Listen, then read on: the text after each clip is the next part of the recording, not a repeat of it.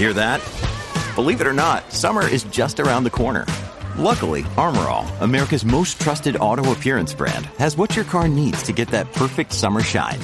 Plus, now through May 31st, we'll give you $5 for every 20 you spend on Armorall products. That means car wash pods, protectant, tire shine, you name it. Find out how to get your $5 rebate at armorall.com. Armorall, less work, more clean. Terms apply. At Evernorth Health Services, we believe costs shouldn't get in the way of life changing care, and we're doing everything in our power to make it possible. Behavioral health solutions that also keep your projections at their best? It's possible. Pharmacy benefits that benefit your bottom line? It's possible. Complex specialty care that cares about your ROI? It's possible. Because we're already doing it. All while saving businesses billions. That's Wonder made possible. Learn more at evernorth.com/wonder. When you need mealtime inspiration, it's worth shopping Kroger, where you'll find over 30,000 mouthwatering choices that excite your inner foodie. And no matter what tasty choice you make, you'll enjoy our everyday low prices, plus extra ways to save, like digital coupons worth over $600 each week. You can also save up to $1 off per gallon at the pump with fuel points. More savings and more inspiring flavors make shopping Kroger worth it every time. Kroger, fresh for everyone. Fuel restrictions apply. From sponsoring cultural events to partnering on community projects, creating youth programs to supporting first responders, at MidAmerican Energy, caring about our community goes beyond keeping the lights on.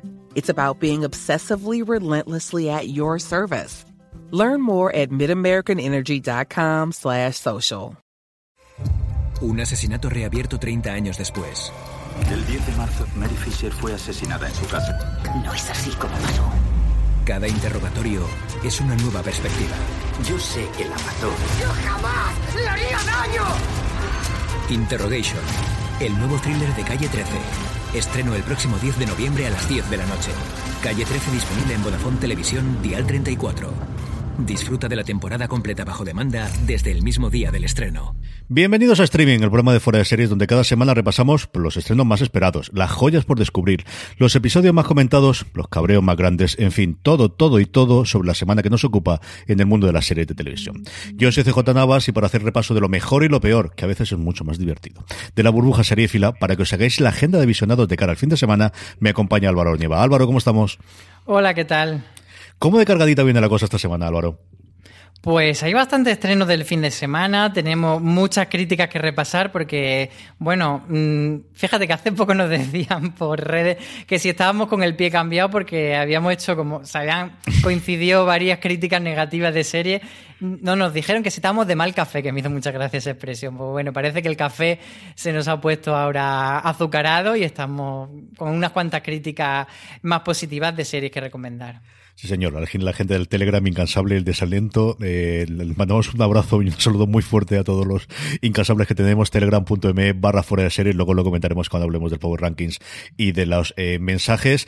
Como decía Álvaro, tendremos después todos los estrenos que vienen un montón de cosas de la semana y algunos, a los oyentes habituales de streaming, veréis que es el día que no era habitual. Normalmente lo hacíamos los lunes, pero decidimos que los jueves podía venir mucho mejor de cara a eso, a la prepararse ese fin de semana anhelado y añorado por todos en el que al final es donde se consumen las series donde además se estrenan cada vez más series. Netflix empezó a abrir el paso, pero la sigue del paso Disney Plus ahora con The Mandalorian. De alguna forma también lo tenemos con las series que vienen de CBS All Access. HBO es cierto que la que tenemos el lunes, así que hemos decidido que, mira, vamos, el jueves es un buen día, la gente escucha el programa jueves y el viernes, se prepara para el fin de semana y así lo vamos a hacer a partir de ahora, Álvaro. Sí, queremos un poco que sirva eh, para tomar esa decisión de qué veo este fin de semana, también un poco repasar qué me he perdido de la semana pasada, porque muchas veces no nos da tiempo a verlo todo. De hecho, eh, nos pusieron también un comentario en Telegram que me hizo mucha gracia, que decían, escuchando Watchlist, nos decían, ay, pensaba que tenían hecho los deberes y me han faltado un montón de series todavía por ver. Bueno, nosotros que también tenemos el truco de que nos las repartimos, pero a nadie le da tiempo a verlo todo. Pero bueno, entre unos compañeros y otros sí que podemos ir llevando un poco el, la muestra general de todas las series que van saliendo. Que ese es al final el gran secreto, Álvaro, cuando nos dicen, pero tú no ves con las series, pero ¿cómo te da tiempo a ver todas las series? No, hombre, no, porque distribuimos el trabajo como, como Dios manda. Y nos fiamos mucho de nuestros compañeros. Yo si un compañero dice, mira, esta es una basura, no la veas, o esta merece la pena, pues ahí que voy. Agradecemos infinitamente el trabajo de Aloña, de Marichu, de Bea, de Álvaro, de Antonio, de Juan Calonce, que lo tenemos a todos aquí, de verdad, porque al final nos permite lo que dice. Llega ese momento, algo en el que dices, uff, menos mal, esta es mala, no tengo que verla. sí, totalmente. Me quito trabajo. O a veces también me pasa el, decir, bueno, esta serie es buena, pero como ya han hecho la crítica, ya han hablado de ella, la voy a ver yo con más calma y no con esa prisa de. Más calma sabes que es el 2034, ¿no? Eso lo tienes claro.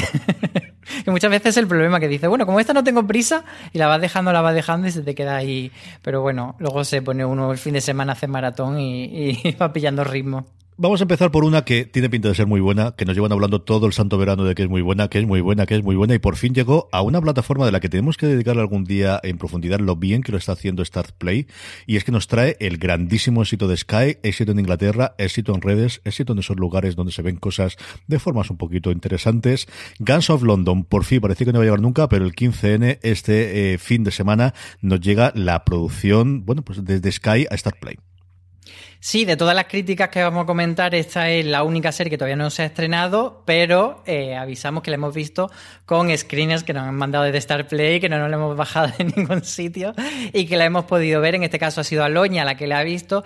Y ella comentaba que era una serie que a priori no le llamaba mucho la atención, porque ella sí que es fan de Peaky Blinder, que es una serie con la que se ha comparado mucho esta serie, que dice que tampoco tiene nada que ver, o sea, evidentemente comparte ese, ese tema de gángster, pero en este caso en la actualidad no es una serie de época, pero que, que, bueno, que la comparación no le hace falta porque es una serie bastante buena y sí que comprende que tenga todo ese furor la serie y que, y que se haya convertido en ese pequeño fenómeno dentro de Reino Unido en una cadena que por otro lado no es una cadena en abierto, que es Sky, que es una cadena de cable y que dentro de, porque ha tenido dos millones de, de, espectadores allí, que nos puede parecer poco, pero es lo que digo, que para ser una cadena de cable es bastante y que, que bueno, al final ha sido la segunda serie más vista de, de esta cadena y parece que, que, luego también cuando ha dado el salto a Estados Unidos ha funcionado muy bien y bueno, pues eso ya no nos cuenta todas las razones de por qué eh, una serie que a priori no le interesaba tanto al final le ha acabado enganchando y que entiende por qué se ha convertido en ese boom. La serie está interpretada por Joe Cole, que es precisamente uno de esos enlaces que hay con Peaky Blinders, porque es el hermano pequeño de Tommy de Arthur, que interpreta a Son, un joven que de la noche a la mañana se convierte en el jefe de un imperio criminal. ¿Qué cosas pasan en el mundo, Álvaro? Esto no pasa a nosotros nunca, ¿eh? De verdad, de verdad. Porque alguien se ha atrevido a asesinar a Finn Wallace, interpretado por Conmini, que es su padre. Y a partir de aquí, el gran atractivo que para mí tenía inicialmente la serie es que está creada y dirigida por Gareth Evans, el creador de esa absoluta maravilla de películas de artes marciales, Redada Asesida o de Raiden en su versión original, tanto la una como la 2. Y es que bofetones, ya lo vemos en las imágenes que acompañan y que galonan y que jalonan el, el artículo de Aloña, bofetones y bofetadas hay unas cuantas aquí. ¿eh?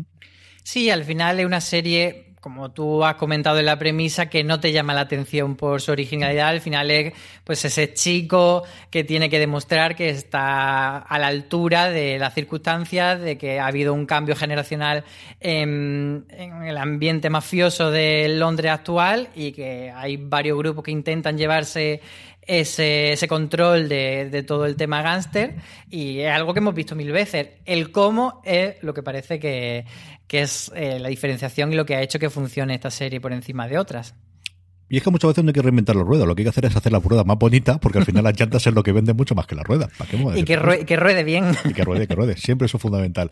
Pero es verdad que, que, que, ruede mal, yo estábamos hablando últimamente, es que series mal hechas hace mucho tiempo que no vemos, Álvaro, salvo que ya sea una cosa demencial de decir, no sé cómo te la han colado. Pero al menos ese nivel de factura eh, audiovisual eh, en todo tipo de series. Eh, lo podemos ver ahora, incluso la serie egipcia, por ejemplo, que, que hacía la crítica Juan Galonce ahora, se ha subido el nivel en cuestión de 5 o 6 años internacionalmente, yo creo que es fundamentalmente por el dinero de Netflix, que al final ha arrastrado a todos los demás, de una forma alucinante. Sí, al final los estándares generales yo creo que han subido bastante y no, no encontramos series cutres, cutres, pero sí que es verdad que encontramos muchas series, pues eso, o que no saben a otras cosas viejas o que no acaban de encontrar su propia personalidad y yo creo que ahí un poco está el key de la cuestión. De hecho, hablando de esto, me viene a la mente una crítica que hizo también eh, Antonio en nuestra web sobre la nueva utopía, que decía que lo que le faltaba a esta utopía, esta nueva versión de utopía era la personalidad. Y yo creo que ahí está el key de la cuestión muchas veces, que, que no es tanto esa inventar la rueda, sino que tenga algo que digas, es diferente. Ese alma que desde cuando es al final es ese que no sabe lo que es esa química, ¿no? Lo que busca todo el mundo, la piedra filosofal y que es complicado de encontrar. Cuando hablamos de críticas, Álvaro, yo creo que siempre al final buscamos dos cosas, ¿no? Yo creo que la profesión al final se resume en dos grandes bloques. Por un lado es esas series que todo el mundo quiere ver, decirle si vale la pena o no vale la pena, y luego ayudar y apoyar esas series mm, pequeñas, mágicas que nos encontramos de vez en cuando y que queremos tocar todas las puertas y llamar a todos los sitios y decir a todos nuestros seguidores, los que tengamos más o menos en redes sociales, de por Dios dejar lo que estáis haciendo y ver estas cosas. Algo parecido a eso le ha ocurrido con algunas de las que vamos a comentar ahora. La primera ya es de Sisters, una ministeria de HBO España que, claro, dentro de los grandes estrenos vamos a tener dentro de La Materia Oscura, de Nicole Kidman, ha estrenado HBO España y Yamarichu, que tampoco es muy difícil tocar el corazoncito, para qué vamos a negarlo también, le ha llegado un poquito al fondo. Una premisa enrevesada con que se resuelve con magistral tensión es como ha eh, titulado ya su crítica. Sí, lo que nos cuenta Maricho es que una serie, pues como tú decías, que no ha llegado con todo el bombo y platillo de HBO, pero que a ella le ha parecido bastante interesante porque es una miniserie de cuatro episodios y mm, pues bueno, no se va por la rama. Al final lo que te quiere contar te lo cuenta de una manera efectiva y es suficientemente entretenida y tensa. Eh, al final, lo que ella contaba que era eh, muy gracioso que la premisa es realmente enrevesada y culebronesca porque eh, va de un chico que se llama Nathan que, que conoce a una chica y por una serie de sucesos la chica acaba muerta. Entonces él como que está un poco relacionado con esa muerte y eh, la chica queda desaparecida, él sabe dónde está el cadáver y mm, otra carambola de la vida, él acaba casado con la hermana, de ahí el título de Sister, de, de, esta chica muerta. Entonces resulta que van a tirar el edificio donde está el cadáver y él tiene que mover ese cadáver junto con un señor un poco raro y un poco loco que habla con espíritu y, que, y que tiene que hacer una extraña pareja. Entonces, todo esto que parece muy rocambolesco, eh, Marichu nos dice que al final acaba funcionando bien y que para cuatro episodios merece la pena. Palabra de Marichu, palabras te la vamos, señor. ¿Y qué voy a decir yo, sino de esta amor y anarquía que Álvaro cogió la bandera de esta en cuanto la descubrió? Estas cositas que hace Netflix, estas ni siquiera al nivel de lo que luego ha sido, al menos a día de hoy. A ver si con, la peregrinación de Álvaro conseguimos que Amor y anarquía tire para adelante, porque esta, esta ha sido tu gambito de dama, ¿verdad, querido? Totalmente. De hecho, estaba todo el mundo viendo Gambito de Dama. Yo estaba viendo Amor y Anarquía porque una serie, además, que que la teníamos ahí, que se estrena un martes. Cuando, cuando Netflix estrena un martes, normalmente es que, es que confía muy poco, si no se la lleva el fin de semana. Pero yo dije, venga, vamos a darle una oportunidad, una serie sueca, además, que ya os digo, había cero información de esto que, que no ha publicado ningún medio extranjero nada, ni una sinopsis brevísima. Y dije, pues venga, vamos a tirarnos. Y la verdad es que me parece bastante original. Es una serie que se desarrolla en una editorial de libros en Estocolmo. Y la protagonista es Sophie, que es una consultora que viene a ayudar a que la editorial no se venga abajo. Y conoce a un chico del que se queda un poco colgada, pero ni siquiera se enrollan desde el principio. Entonces, más, no tanto eh, la típica relación porque ya está casada, de que ponga los cuernos, etcétera, sino es como ese pequeño juego de seducción que, desarrollan uno con otro, que es muy cookie por una parte y nos recuerda un poco a ese rollo de comedia romántica eh, clásica, pero por otro lado también está atada a unos sentimientos bastante realistas. Entonces tiene ese juego de comedia indie, que además son cuatro, eh, ocho episodios de media hora, o sea que es muy poquito, que te vas dejando llevar muy, muy bien. Y luego tiene esa parte también del desarrollo en la editorial que, es bastante entretenido conocer ese mundo por dentro y que parece al principio cuando empieza la serie como que, como que, en plan, esto no me lo contéis porque yo quiero ver a la pareja, pero luego todo acaba sumando a la historia y lo envuelve muy bien. Entonces yo creo que tiene ahí un puntito y toda la gente que me leyó la semana pasada en Twitter recomendarla me está escribiendo diciendo, ay, la he visto y me ha gustado mucho. Así que... Hace caso Álvaro, si es que yo no sé. No señor, Ovejas descarriadas del señor, hace caso Álvaro, a y Anarquía, a mí ya me convenció, es que lleva toda la semana. Esto que sé cuando vosotros, o sea, lo mío es corregido y aumentado. Carlos dije, ¿verdad? Carlos que, que sí, que, sí, que voy con ella. De estrenos españoles, tenemos una cosa, quizás la gran esperada, ¿no? A3 Player Premium, que a lo tonto, lo tontos, oye, entre Luimelia y Veneno, mal, mal, mal, al menos en nuestra burbuja, no le está funcionando, y su siguiente gran estreno era este Bayana Milán, adaptando, bueno, lo que había sido el fenómeno de Ana Milán, eh, amplificado a través de la cuarentena con sus directos en Instagram. Antonio Rivera ha hecho eh, la crítica en este caso y lo que mm, podíamos temernos, ¿no? Que al final pues fue el momento y que quizás después convertirlo esto en serie, la cosa cuesta un poquito más. Sí, de hecho, a mí me ha sorprendido eh, los tiempos, porque no hace tanto de la cuarentena no hace tanto de que se anunció el proyecto de la serie y de repente eh, la han estrenado un poco por recoger esa ola de gente que había estado viendo Veneno y que se había hecho la cuenta, como por decirle, hey, no os vayáis de A3 Player Premium. Y ha llegado este Bayana Milán que Antonio comenta, pues que se queda en eso, en, una sucesión de, de anécdotas o en ese intentar subirse a la ola de Ana Milán From sponsoring cultural events to partnering on community projects, creating youth programs to supporting first responders, at MidAmerican Energy, caring about our community goes beyond keeping the lights on. It's about being obsessively relentlessly at your service. Learn more at midamericanenergy.com slash social. Woodhouse Nissan offers a variety of SUVs and crossovers to fit your lifestyle. Whether you're looking for an SUV with high towing capability or a crossover with all-wheel drive, you can expect a variety of safety features, plenty of seating, ample cargo space, and innovative design to tackle virtually any adventure. Explore the Nissan lineup of SUVs and crossovers featuring Rogue, Rogue Sport, Kicks, Murano, Pathfinder, and Armada. Visit one of our two Nissan locations or shop online at woodhouse.com.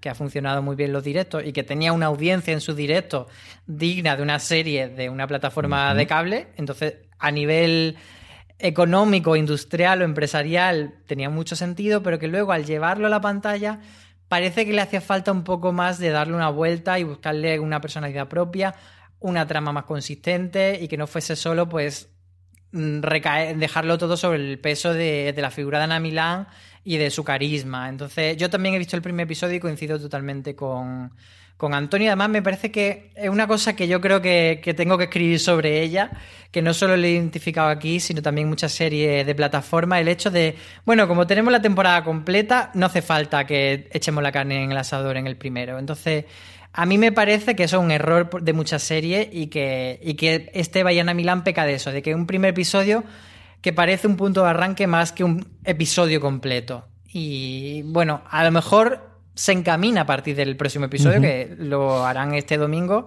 pero sí que nos ha dejado Antonio y a mí ese, ese sabor de boca un poco insípido, digamos es una cosa rarísima lo que estás comentando tú, que al final tendrías todo el sentido del mundo, pues eso en un Netflix en el que tiene la temporada completa, pero en el resto es una cosa muy, muy extraña y se está viendo cada vez más. Y a partir del quinto, no es el maldito de a partir del quinto mejora, a partir del sexto mejora, pero es que la competencia a día de hoy no te, no te va a dar esos cinco o seis episodios, Álvaro. Claro, el problema es eso, que si tiene una oferta muy grande, por mucho que tenga la temporada completa, que es verdad que a veces dices, bueno, venga, le voy a dar una oportunidad ya que lo tengo aquí y no se la darías si tuviese que perder la semana siguiente. Pero otras veces, como ves, si no me engancha el primer episodio, me pongo otra cosa.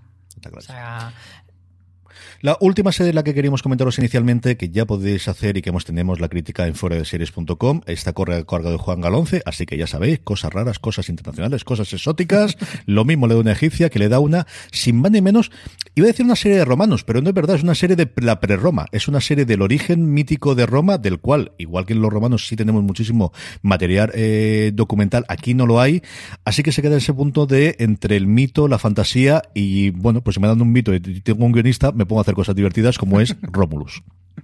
Sí, además que eh, a Juan Galonce le gusta mucho la historia y, le hemos cogido prácticamente, se está haciendo una carrera eh, porque hace, no sé si fue la semana pasada o la anterior hizo Bárbaros, que también era un poco de un corte similar. Pues en este caso, eh, Romulus es una serie además rodada en, latín, pero en latín antiguo, o sea, para más, para más rizar el rizo, y una serie de Sky Italia, que aquí la ha traído HBO España, y que lo que cuenta es eso, la fundación de Roma, ese mito de Rómulo y Remo amamantados eh, por la loba, pero bueno, aquí vamos a ver a Rómulo y Remo cuando ya eh, son mayorcitos y tienen que unirse en toda esa serie de tribus que había por aquella época, eh, organizarse para una serie de batallas y al final llegar a la constitución de esa ciudad que ahora conocemos como Roma, que, luego sería un gran imperio, claro. Y, bueno, comentaba eh, Juan, sobre todo destacaba él en su crítica eh, lo bonita que era a nivel estético la serie y que se notaba que Sky apuesta mucho por eso, que no es una serie cutre, no es una serie de gente disfrazada andando por el bosque de detrás del patio de tu casa, sino que es una serie que se nota a nivel tanto estético como histórico muy cuidada. Los dineros de Sky de HBO que al final tienen estas cosas. Que al final, por lo que comentábamos antes, que, que, el diseño de producción ha pegado unos saltos impresionantes. Bueno, pues si yo os habéis agobiado con una, dos, tres, cuatro, cinco series que posiblemente no hayáis visto, esperad, esperad, esperad, que viene ahora Maricho Razábal a traernos todos los estrenos, además resumiendo es un minuto que es cuando más agobio da, porque te la dicen una detrás de otra y es cuando ya dicen, madre mía de mi alma, ¿dónde va? Pues nada, Maricho Lazábal nos trae, como todas las semanas, la agenda desde hoy, jueves 12, hasta el próximo miércoles 18, de todos los estrenos, ala, que hay unos cuantos, y a la vuelta, como siempre, Álvaro y yo comentamos lo que más nos interesa, lo más curioso, o aquella que nos parece sencillamente le del Entra Maricho Lazábal. La próxima semana viene cargada de estrenos y regresos. El jueves 12 HBO España nos traerá Valley of Tears, mientras que Sundance TV lo hará con Sospecha y AMC España con Soulmates. El viernes 13 será el momento del regreso de Madres con su segunda temporada en Amazon, mientras que Netflix nos propone los favoritos de Midas para el fin de semana. El sábado 14 será el momento en que Movistar Plus regresará con The Blacklist y su octava temporada, mientras que el domingo 15 por fin podremos volver a ver The Crown en su cuarta temporada de Netflix. Además, contaremos con el sonado estreno de Gangs of London en Startplay. El lunes 16 será el momento en que HBO España traerá el asesinato en Middle Beach y además contaremos con el regreso de SWAT, Los Hombres de Harrelson, en AXN como ya es habitual. El martes 17, por fin, tendremos la segunda temporada de La Materia Oscura en HBO España, mientras que Filming traen The Split y TNT Search Party temporada 3. Pues solo tenemos que ver esta, ¿no, Álvaro? ¿Está bien esto? Está bien. Como de Blacklist, además, nos quedamos los dos en la temporada 7, no hay ningún problema de recuperar la octava para verla ahora perfectamente en Movistar Plus, que es la gran ventaja de esto, que no tengo que tirar para atrás para ver qué ha ocurrido ahora con Red, ¿verdad? Sí, sí, eh, Blacklist, pues eso, vuelve con la temporada 8, pero yo reconozco que me quedé muy atrás en Blacklist, así que no, no va a ser una de las que yo elija. ¿Quién le iba a decir a James Spader después de haber hecho toda la, carrera en su momento desde el aprendiz, sobre todo después en Boston Legal, que su papel en las series y en la televisión más longevo iba a ser de Blacklist? Es, ay Dios mío, las carreras las carga el diablo. De todo esto, querido, hay estrenazos, ¿eh? hay unas cosas espectaculares. ¿Cuál es la que más te parece de todas?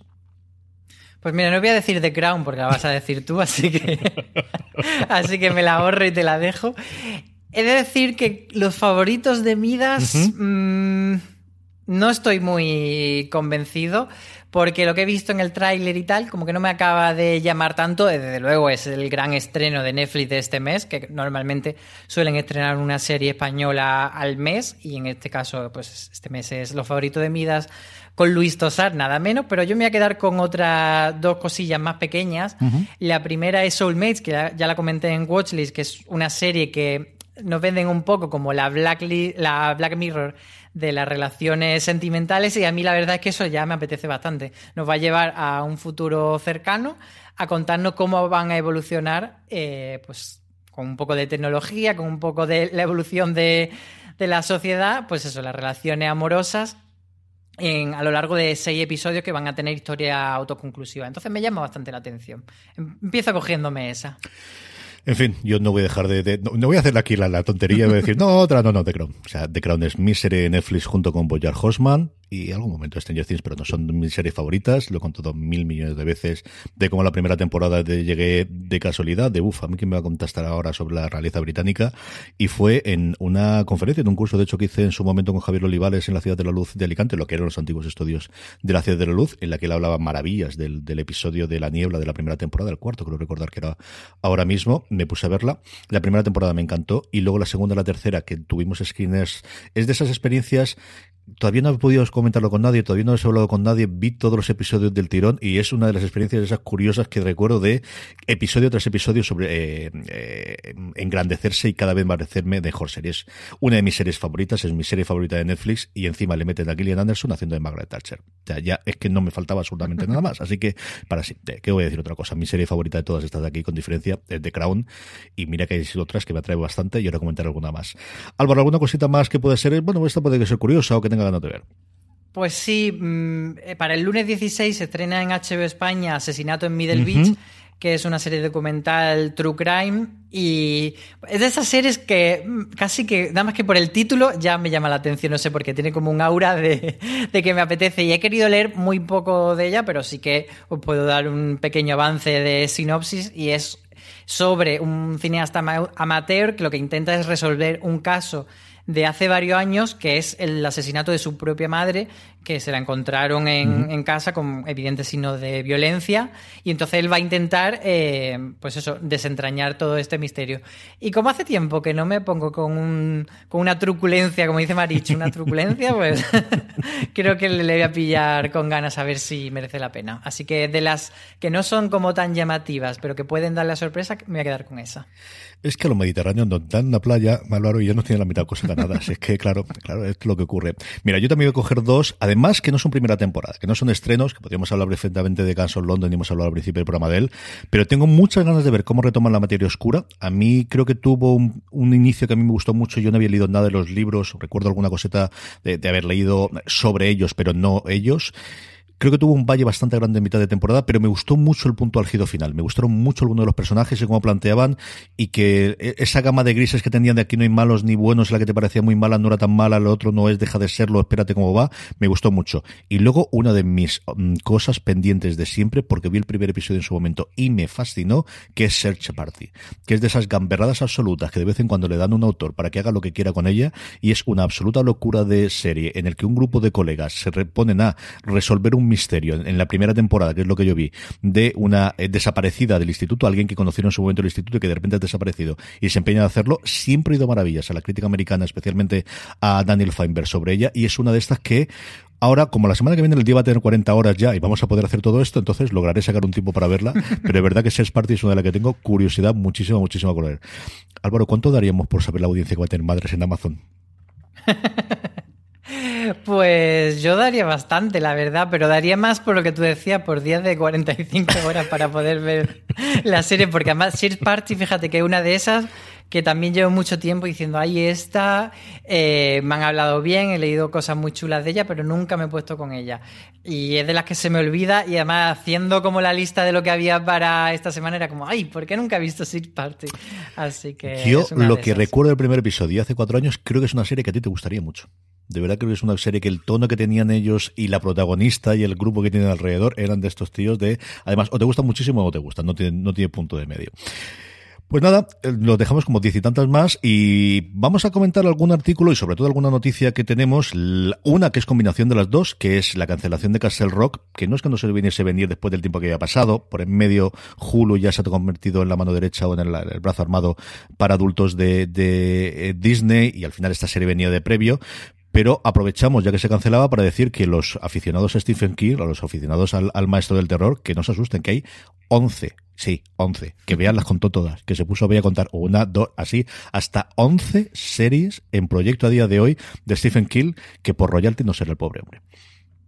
Sí, eh, al final, pues una pena que que no hayan seguido con Castle Rock, porque además era una serie que tenía esa capacidad de reinventarse. La primera temporada era más como un remix de historias y personajes de Stephen King, pero la segunda estaba como un poco más basada en Misery, como que cogía otro camino. Pero bueno, al final han decidido no seguir, pero como tú dices, hay muchos proyectos de Stephen King que es como una de las, típicas cosas apuestas sobre seguro por las que van los estudios y las cadenas, eh, o, van a remakes de series de los 80, de los 90, o van a algo de Stephen King. Siempre ese tipo de propiedades intelectuales tiran mucho y, como dices, Bea contó, creo que no se le, no se le escapó ninguna.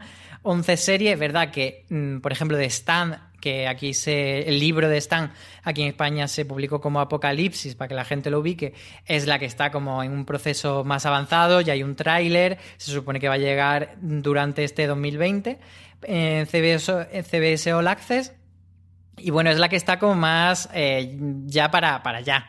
Pero luego hay otras en todo tipo de fase de desarrollo, desde algunas que tienen casting, otras que se sabe el proyecto, otras que se supo el proyecto en su momento y no se sabe si eso ha muerto o no ha muerto, se ha quedado por el camino. Pero bueno, hay proyectos muy interesantes y no sé si tú tienes alguno favorito. Yo tengo, eh, de las que evidentemente la primera que te llama es Carrie, ¿no? De, qué hacen después de, de, la, de la película, esa interpretación para la historia de Sissy Pasek, qué van a hacer con ello, los remakes y que volveremos a hablar, que no, que la película From sponsoring cultural events to partnering on community projects, creating youth programs to supporting first responders, at MidAmerican Energy, caring about our community goes beyond keeping the lights on. It's about being obsessively relentlessly at your service. Learn more at midamericanenergy.com slash social. Woodhouse Nissan offers a variety of SUVs and crossovers to fit your lifestyle. Whether you're looking for an SUV with high towing capability or a crossover with all-wheel drive, you can expect a variety of safety features, plenty of seating, ample cargo space, and innovative design to tackle virtually any adventure. Explore the Nissan lineup of SUVs and crossovers featuring Rogue, Rogue Sport, Kicks, Murano, Pathfinder, and Armada. Visit one of our two Nissan locations or shop online at woodhouse.com. película, que no la novela, que no la serie, que siempre nos da mucha chicha para comentar estas cosas, ¿no? A mí, The Institute, por el hecho de que esté David Kelly detrás de las, del, del guion, es una cosa que me atrae. Es eh, basada en la novela de las más recientes de Stephen King, que lo lanzó en el 2019. Está, como siempre, evidentemente en Maine. Y es, bueno, pues eh, hay una instalación del gobierno conocido como el Instituto, en la que se encarcelan los niños, pone el fin de exprimir los dotes y poderes, como la telepatía o la telequinesis, muy de Stephen King, muy de la cosa va a acabar muy mal y va a acabar fatal después. Y luego, la otra que tiene nombre, evidentemente, es Overlook, ¿no? El nombre del hotel eh, del Resplandor, tanto de la novela como de la película de Kubrick. También aparece el Resplandor en la en Doctor Sueño, también novela y también adaptación recientemente del, del mismo eh, responsable de la maldición de Bly Manor y de la maldición de eh, ah, se me dio totalmente el lado de las dos maldiciones que tenemos en ¿De Hill House? Eso es de Hill House. O sea, decía yo estaba pensando en Jesús Hill y es que no salía, que era una forma fácil la que se me- me acordaba siempre de Hill House, ¿no? La maldición de cancelar la serie en la tercera temporada. Sí, señor, sí, señor. Aquí tenemos detrás a JJ Abrams produciendo con, un, con Bad Robot. Esta estará en HBO Max eh, en Estados Unidos. Faltará, a ver, entiendo que esta directamente vendrá en HBO.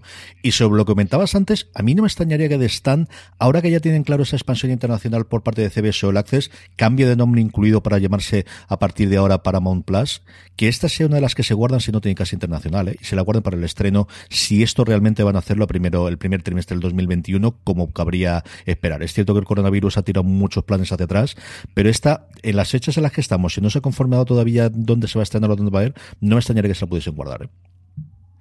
Pues yo me quedaría también un poco con Overlook por, lo que comentas y sobre todo me apetece tanto de Overlook como de Carrie ver el giro que le dan respecto a lo que ya conocemos tanto de, de las propias novelas como de las versiones cinematográficas tan icónicas que hemos visto y yo creo que sí que eh, para que aporten algo tienen que ser algo diferente. De hecho, con esta versión de Carrie llegará la polémica porque ya han dicho que en vez de una chica rubia mm, están pensando que sea una actriz negra o una actriz trans y entonces eso pues generará ese típico debate. No, es que Carrie es rubia. Bueno, pero ya la Carrie rubia ya la conocemos y, está muy bien. Es que, es que otra cosa es que si, si tuviese una adaptación de Carrie que dice, bueno, estaba regulín, la podemos hacer mejor, pero sí que esa es muy buena. Mm, No queremos eso, que la hagan otra vez y la hagan peor.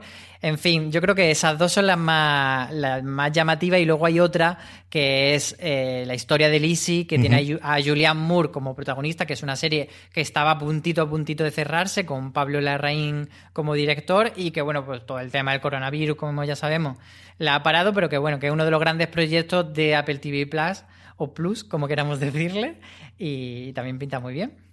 Algún día definiremos si decimos Plus y decimos Plus "Tú o tenemos tres, Plus, cuatro de según el estas". día, yo creo.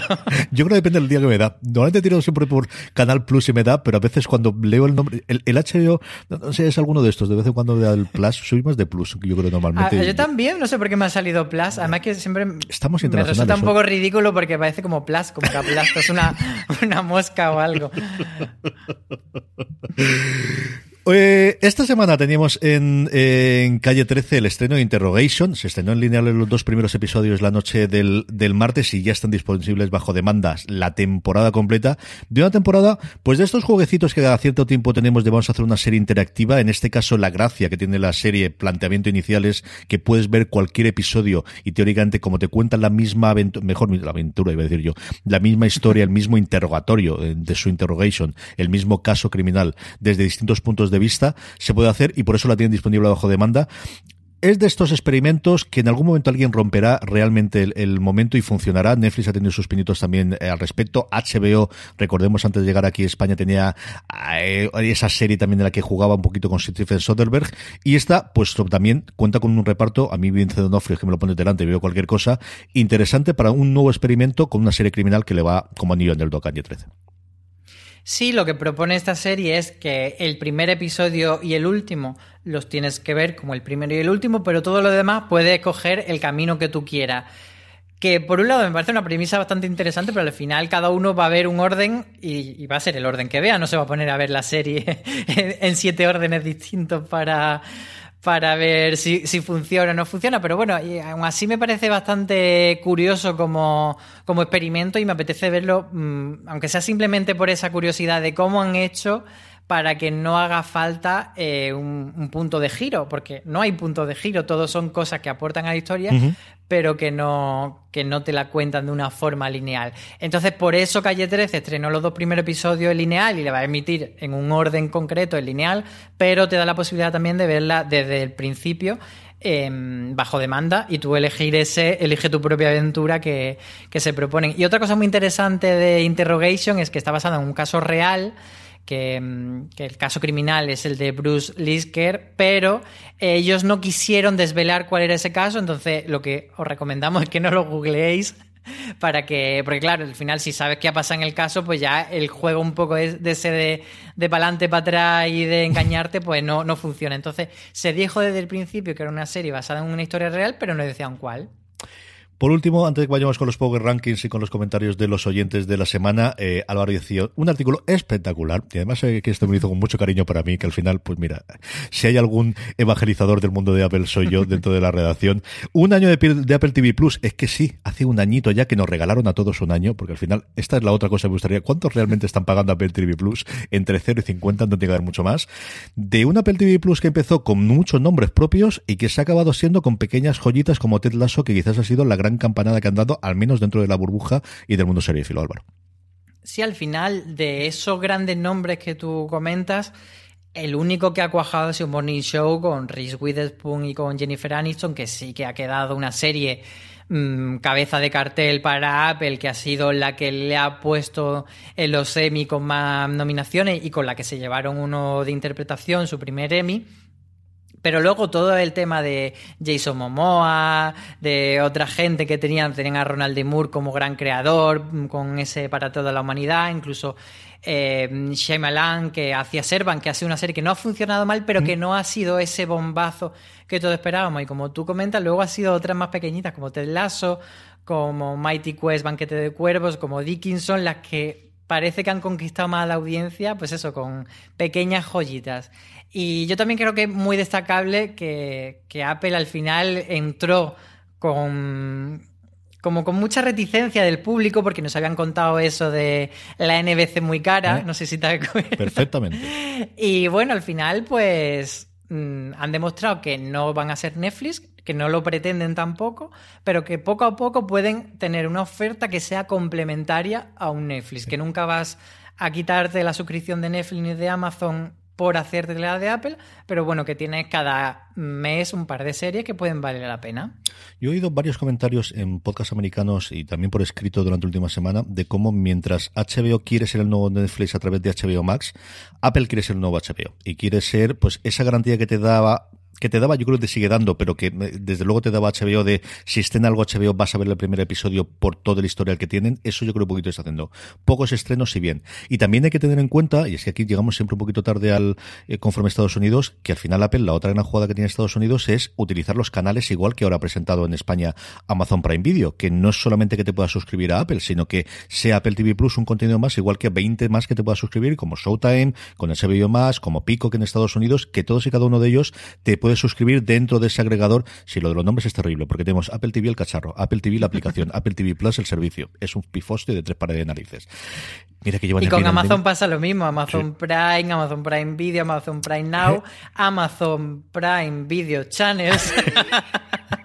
Así que así andamos con todo esto. Y lo comentabas tú, yo Dickinson no me canso de defenderla, yo me divertí muchísimo con ella, mis hijas también, ya sé que no tienen nada para ver Dickinson, pues, pues lo vieron y se lo pasaron de miedo.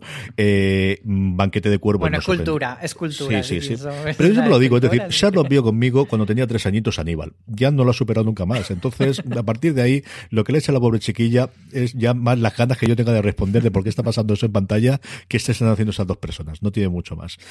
Yo creo que Mythic Quest, que venía desde luego avalada con la gente de, de It's Always Sunny en Filadelfia, ¿no? De, Colgados en Filadelfia, que es la traducción aquí, pero nos sorprendió a todos, yo creo que la evolución, ese episodio intermedio y sobre todo ese episodio en cuarentena, que es yo creo que el, listón más alto de lo que se ha conseguido hacer en, series en cuarentena.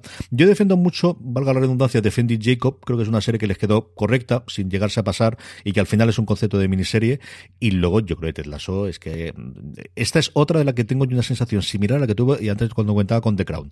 De esta serie que ves y dices, leche que está muy bien, leche que está muy bien. A ver si realmente o soy yo tonto, porque me la cargué entera con screeners una semana, dos semanas antes, dos o tres semanas antes de su estreno durante el fin de semana, y era esto de cada episodio está mejor, no puede ser, ahora solo un dirá, no puede ser, no pueden mantener la premisa. Y, y es que al final, pues eso, cuando tienes alguien de oficio como Bill Lawrence, que algo un poquito sabe hacer ese tono como lo hacía en su momento en Scraps, pues, pues les ha salido una serie redonda. Y a ver qué ocurre hasta ahora. Evidentemente tienen la renovación, es, se parece mucho al Netflix del origen, yo creo en dos cosas. Una, que la han renovado todo desde el principio, esa seguridad de vete a la serie que vas a tener más, que aquí no te la cancelamos a traición como hace ahora. No te voy a sacar día, no te voy a sacar Netflix porque sé que luego te enfadas y no tiene, y no tiene plan, no tiene Glow, por favor, qué, puñalada. Pero venga, ya está, sigamos. El tema de ese doble whammy que hicieron en su momento de el gran estreno, los grandes nombres propios, lo que le hemos batido en la suscripción o la, compra de la serie HBO cuando era imbatible con House of Cards de pagamos 100 kilos y renovamos por dos temporadas de inicio, pero la serie que realmente les puso en el mapa y que habló todo el mundo después fue Orange is New Black. Yo tengo esa misma sensación de los tres proyectos caros con nombres propios detrás, lo máximo, dejando aparte a Oprah, que yo creo es otra cosa que están haciendo también ahora, sobre todo con el fichaje de Jon Stewart, que a nosotros es un señor que aparece en nuestras series Mm, pero para allí es todo en institución hasta el nivel de, de Ofra, cuando lo que hizo en su momento con eh, su programa de tarde, que reventó en la forma de hacer noticias satíricas en Estados Unidos. O Trevor no hereda el programa, pero John Oliver, que es ahora quizás el top, eh, al final era un corresponsal suyo y es alguien que, que ha crecido ese tipo de formato en, televisión americana a partir de John Stewart, que tuvo un acuerdo con HBO que no llegó a buen fin y que al final Apple ha rescatado precisamente porque la persona que le firmó en su momento está ahora, Richard Pepler, eh, con un acuerdo multianual con, con Apple TV Plus, que es la otra cosa que yo que están haciendo muy bien cogieron a dos tíos que eran los jefes de Sony, que estaban cansados de no tener una plataforma donde sacar sus, sus servicios, porque Sony es la única que no tiene como tal un canal directo, y lo están haciendo muy bien. Y como te decía, yo creo que ha sido esos tres o cuatro éxitos más sobre el radar, más por debajo del radar, más tranquilos, como ocurrió con Orange is Black, como ocurriría hasta cierto punto con Boyas Horseman, como ocurrió con Stranger Things, que ahora es el fenómeno, pero que al principio, pues como cuando hablamos de la primera temporada de Juego de Tronos, que nadie dado un duro, que esta no era la serie, que la serie era de David Mills de los caballos, que esa era la que iba a salvar HBO en el futuro. Y al final estas son las que de alguna forma, mm, pues crean la plataforma y creo que les está dando el, este es el tono y este es el sentido de serie que tenemos que tener. Sí, además, el problema que, todo el mundo comentaba antes del lanzamiento de, Apple TV Plus era que, que, no querían desde Apple que fuese nada polémico el contenido que tuviesen, porque eh, pues eso, que Tim Cook se había echado la mano a la cabeza cuando había visto que la serie que iban a poner al lado de su manzanita, pues tenían drogas, palabrotas y gente follando. Entonces él dijo que nanay de la China. Entonces, mucha gente, eh, de hecho, lo comentaban con el ejemplo de The Morning Show, decían que habían querido rebajarle mucho el tono y que entonces al final se iba a quedar en una cosa pues muy blandurria. Y, luego, pues con el ejemplo de Ted Lasso, yo creo que han demostrado que sí que hay un camino por ahí de algo positivo y tal, que es verdad que no todas las series pueden ser así, pero bueno, que puede haberla. Yo Ted Lasso, fíjate, creo que puede pasar un poco como Shit Creeks y, que sea esa serie que, que la primera temporada la vea poca gente, pero que el boca a boca vaya funcionando y que la serie vaya creciendo y que al final se convierta en ese, esa gran cabeza de cartel de Apple eh, como emblema. Y luego yo creo que otras series que sí que han renovado un poco por lo que yo llamo la temporada bien queda, es decir, que no parezca que entramos pues por ejemplo, como Pico, que su primera serie que era Un Mundo Feliz, sí. que la ha cancelado. Entonces al final te da una sensación como de que entras sin saber lo que estás haciendo. Entonces yo creo que a series como Sí o alguna más, o para toda la humanidad, por ejemplo, le darán una segunda temporada y ya dirán, bueno, ir cerrando a lo mejor dos, tres temporadas, pero que al final como, como, tiene que ser, irá cancelando series, pero bueno, que quieren ir un poco poco a poco. Al final tienen que mantener esa imagen de que, de que no están jugando tampoco a ese juego tan agresivo de Netflix. Sí, yo creo que es el. Eh, aquellos que fuisteis a Netflix y estáis viendo que os cancelan, aquellos que ibais a HBO pero ahora veis que vais a ser uno más dentro del millón de series que van a tener, veniros a Apple, que tenemos más dinero que nadie y que os vamos a tratar muy bien. Y mira qué cosas tan chulas. Y esa declaración yo creo que tuvieron un. Y mira que llevan bien la parte de comunicación, claro, de cacharros y de servicios, que es lo que han hecho hasta ahora. Yo creo que la comunicación al final de. de pues eso, de audiovisual funciona con unos criterios distintos, funciona en círculos diferentes, funciona con mucha más filtración de las que ellos están acostumbrados a hablar, porque los agentes, en cuanto te hagan el casting para la nueva serie de Apple, lo van a contar los mil vientos, sea Deadline, sea Variety, sea de Hollywood Reporter, o al que tengan de, de confianza. Y toda esta parte, yo creo que les da un, un, un, esas declaraciones que comentabas tú, que tuvo que ser alguien que se quedó muy quemado de allí, y que luego no se ha sido la realidad. Pero que además, cuando los pensabas en frío, yo recuerdo en ese momento decir, pero vamos a ver, si Apple lleva vendiendo Los Soprano desde el principio del tiempo, aquí no nos llega, pero ellos vendían esta serie, no tengo problema, le ponen el sello y está. ¿Que es producida por ellos? Eh, sí, yo no te digo que no, pero igual que hacen con la música y al final tienen insultos y tienen, es decir, no vas a tener porno, pero quitando el porno, que es lo único que siempre ha habido, el resto lo vas a tener. Y no tienes escenas exageradísimamente de violencia, sí. O sea, me valga la redundancia en sí, en el tercer episodio que es el que yo, hay un momento de Momoa desatado que es espectacular, sencillamente espectacular. Mm. Y quizás en la parte de sexo no hemos tenido una euforia ni hemos tenido cosas similares, que eso quizás es más coto de HBO, pero yo creo que están haciendo las cosas y a ver qué tal les va el segundo año. Aquí hay dos piedras de toque. La primera es, evidentemente, que se acaba el año gratuito que tuvieron todos los compradores de un dispositivo de Apple en noviembre. Se ha hecho una prórroga hasta febrero. Yo me maligno y me pienso que Fundación y los grandes estrenos en las segundas temporadas de estas series precisamente se van a hacer allí, que se han pospuesto por el coronavirus y se van a hacer para partir de ahí. Y luego al que tal les funciona a partir de ahí el segundo año con las suscripciones y con todos los cacharros nuevos. Pero bueno, yo mm, veré muchas de estas y Fundación tengo una ganas loca. Bueno, y Pedro Aznar con el que hago una cosa más toda la semana, ni os cuento que está todavía, vamos, sacando la banderita del que la anunciaron.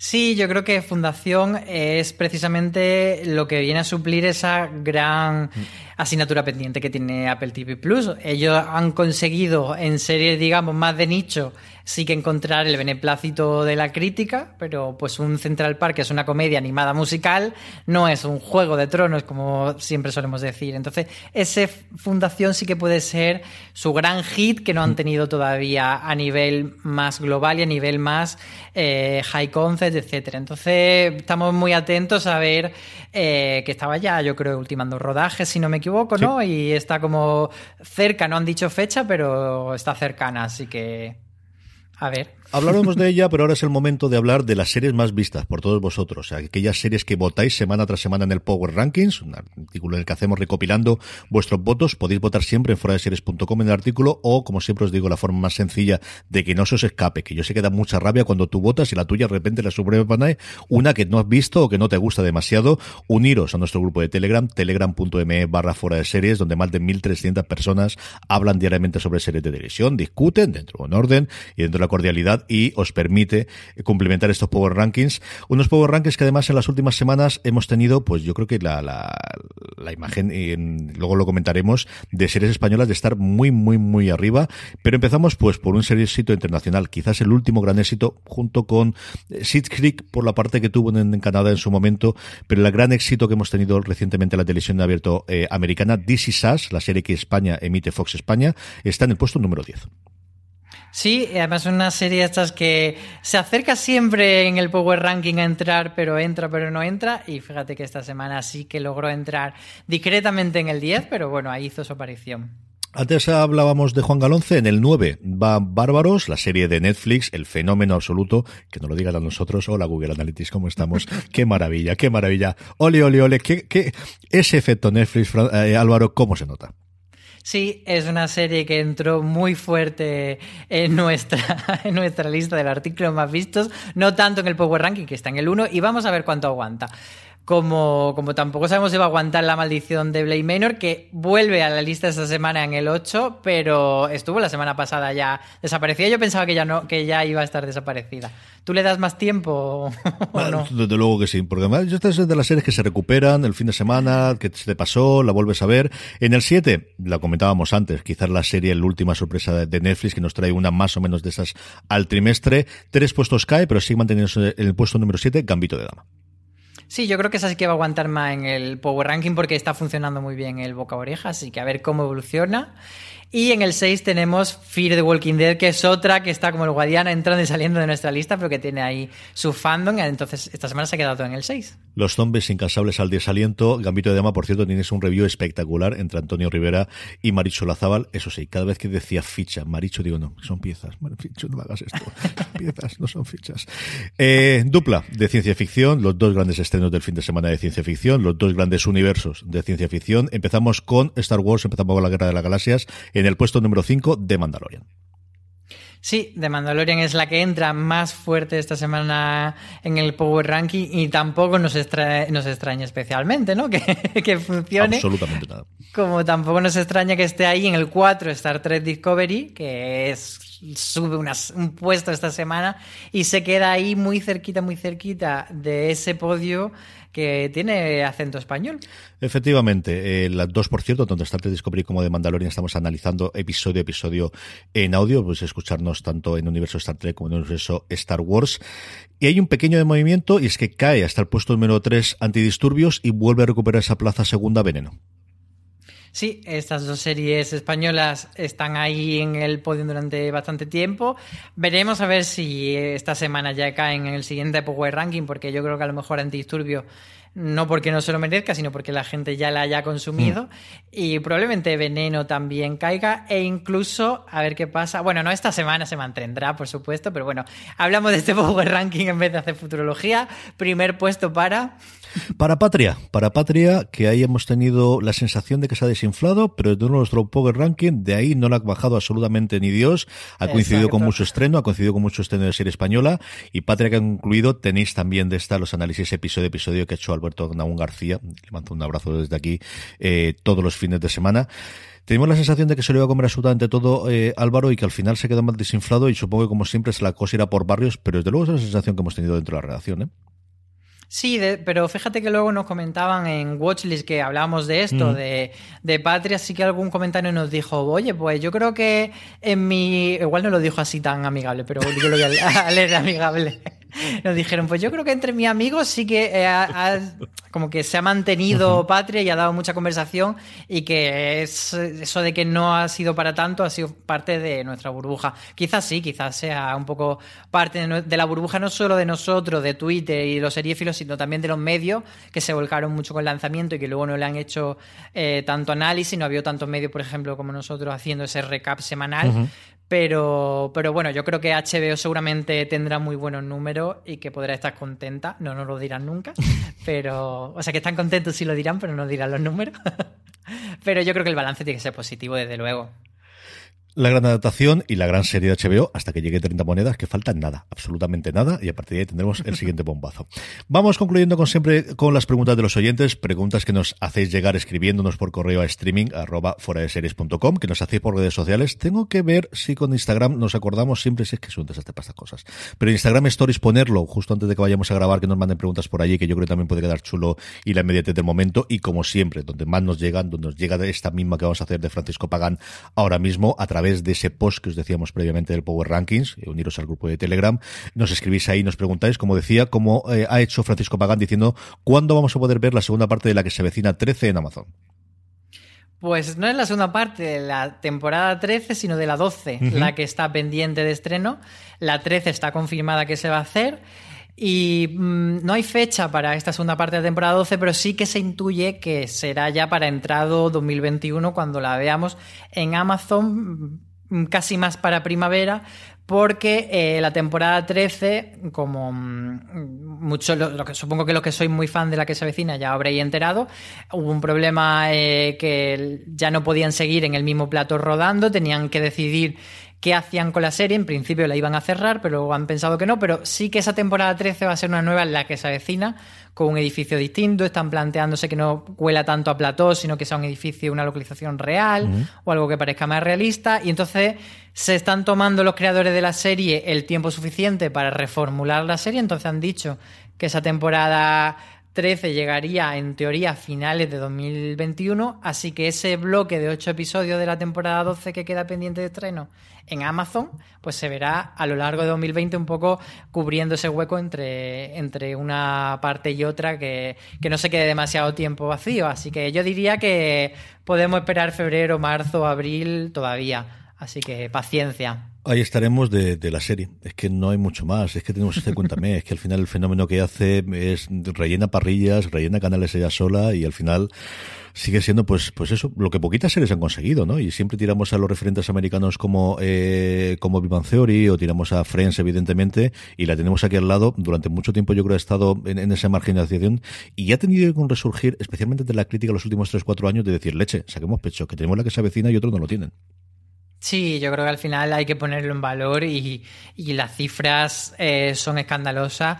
Y bueno, pues eso que si mm, no va a haber nuevo episodio hasta dentro de bastante, pues siempre están ahí las reposiciones, la TDT, que echan, no sé si son seis episodios actualmente en Factoría de Ficción, es una burrada, y siguen haciendo pues un millón de espectadores cada episodio, que si sumas son muchos millones a lo largo del mes. Mucha gente. Que probablemente sea la misma gente todo el rato, pero es mucha gente en acumulado es que esa cita obligada en el mundo en el que vivimos que ver lo que quieres cuando quieres y donde quieras, esa cita que te sigue dando, eh, chicos, es impagable, es que te lo da el deporte y este año más complicadito y las noticias y poquitas cosas más, ¿eh? es que el tener una cosa así es un tesoro, bien que lo saben desde luego en Mediaset y bien que se lo merecen desde luego los caballeros. Pues hasta aquí ha llegado el streaming, tenéis mucho más contenido como siempre en podcast en la cadena de Fuera de Serie, nos podéis escuchar en iVoox, en Spotify, en Apple Podcast o como me gusta decir a mí siempre, en vuestro reproductor de confianza, Overcat, Podcast, Segra, pues, eh, el que sea. Además, si nos queréis ver las caras, lo podéis hacer en nuestro canal de YouTube. Estamos empezando a grabar prácticamente todo en vídeo también. Nunca saldré tan guapo como Álvaro, pero por eso me pongo gorra, porque al final algo hay que disimular y esta es la cosa que tiene. Don Álvaro Nieva, un beso muy fuerte. Hasta el próximo programa. Volveremos. Un besazo. A todos vosotros, gracias por escucharnos. La semana que viene más hemos vuelto. Esto es streaming. Recordad, tened muchísimo cuidado y fuera.